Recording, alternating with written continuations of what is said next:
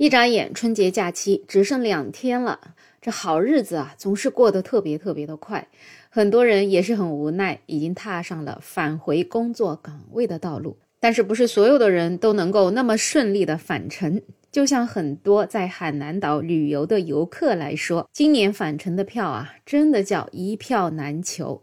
很多游客现在特别特别的焦虑，因为之前呢没有提前买从海南岛回程的机票，而现在春节一过，机票的价格一路暴涨，有很多的机票已经破万了。想想春节前去三亚的机票也就是千把块，没想到回去要一万块钱一张，而且还是一票难求。说实话，有这价钱都够去一趟欧洲了。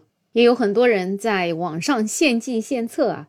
建议滞留在海南岛的游客们可以先飞泰国，然后再从泰国转机回国，全程也许四千块钱就够了。好在现在海南岛整体也在帮游客们想办法，像很多的航空公司也在把飞机变得更大一些，这样子能够载更多的游客返程。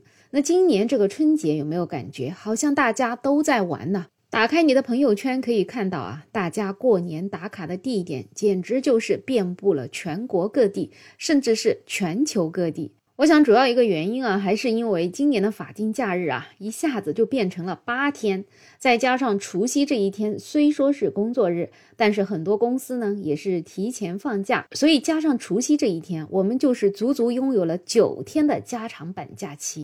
所以，作为这些年休假时间最长的春节呢，很多人估计也就趁着这个假期啊，踏上了旅途，开始一个旅行过年的方式。根据数据的预测啊，今年的春节假期，除夕到大年初八的旅游消费预订量比去年要增长七倍。从大年初一开始啊，全国各地的旅游景点就迎来了游客高峰，像河北、河南、山东、山西四省，在假期首日的旅游订单同比增幅均超过了十五倍。而经常被刷屏的洛阳各景点门票的订单更是同比增长了三十五倍。而像九寨沟风景区、黄山风景区、华山风景区等等这些著名的景点，都相继发布公告，说目前接待游客的人数已经接近了最大的承载量。除了这些著名景点呢，各种短途游也是特别的流行。主要是经过了前几年返乡的不便啊，很多人呢就选择了周边短途游。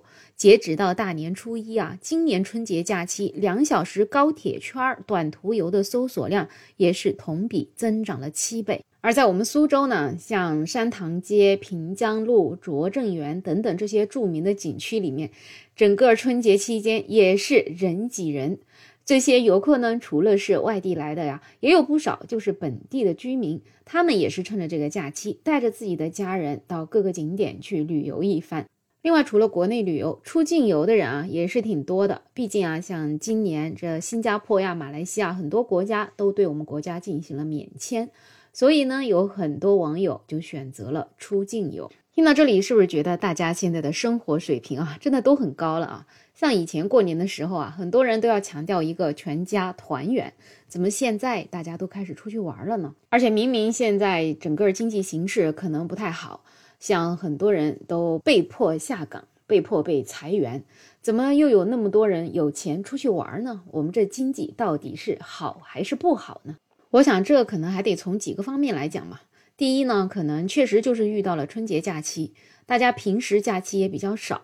难得春节有这么长时间，那么正好呢，又能够全家团圆，何不把这个团圆的地点换一个地方？这样子也有一个新鲜感。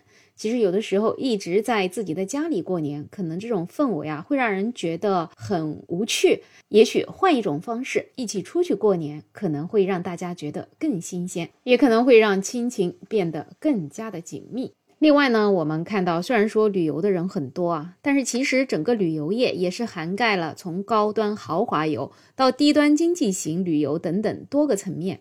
有一些人也许真的觉得自己很穷，但是并不见得穷到连出去玩都玩不起。毕竟富有富的玩法，穷有穷的玩法。我们不是经常听到一个词吗？说穷游。也许出去玩一趟，就可以让很多人暂时忘记生活中的压力和困扰。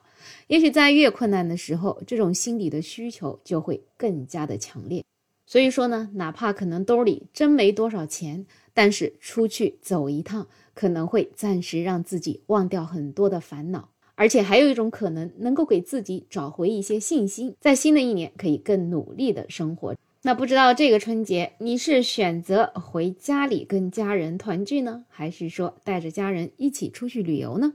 欢迎在评论区留言，也欢迎订阅、点赞、收藏我的专辑。没有想法，我是梅乐，我们下期再见。